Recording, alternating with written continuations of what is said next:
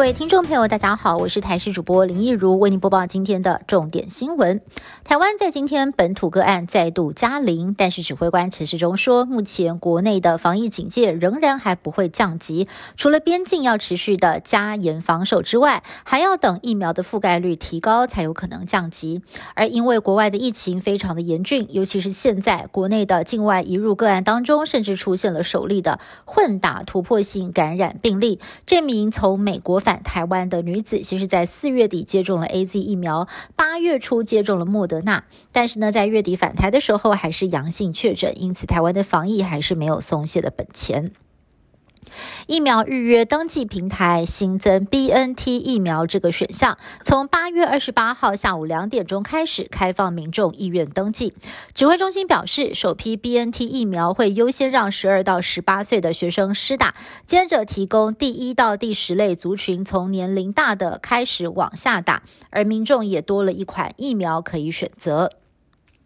国内疫情稳定趋缓，台北市餐饮内用再进一步的放宽。台北市长柯文哲在今天宣布，餐饮室内人数放宽到八十人，室外三百人。如果能够保持一点五公尺间距，就不用隔板。另外，火锅烧烤不再强制由专人服务，但还是不得共锅共炉。自助餐方面，则是开放民众自由夹取。不过，中秋节能否在户外烤肉？考量大家可能会脱下口罩群聚，台北市政府还要跟中央讨论。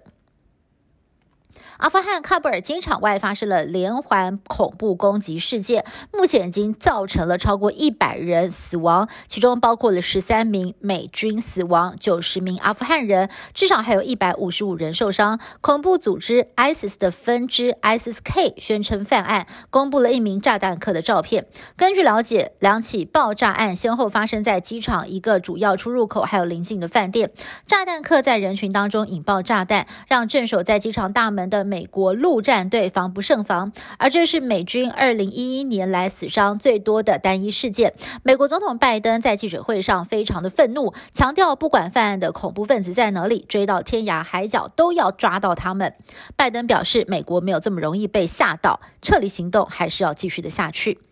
美国白宫估计，至今美国已经撤离了至少十万人，到八三一期限之前还是会继续的撤。至于丹麦、比利时、波兰还有德国等欧洲国家，则已经宣布撤离任务结束。东京都政府今天在涩谷车站附近开设了疫苗接种会场，十六到三十九岁的民众只要家住在东京或者是在东京上班上学，不用预约就能够前来试打辉瑞疫苗。没有想到大家的反应太过踊跃了，一大早就大排长龙，来了三百多人，比原定的两百人还要多。在七点半就提前结束受理，不少的年轻人特别跑来打疫苗，没有想到扑了个空。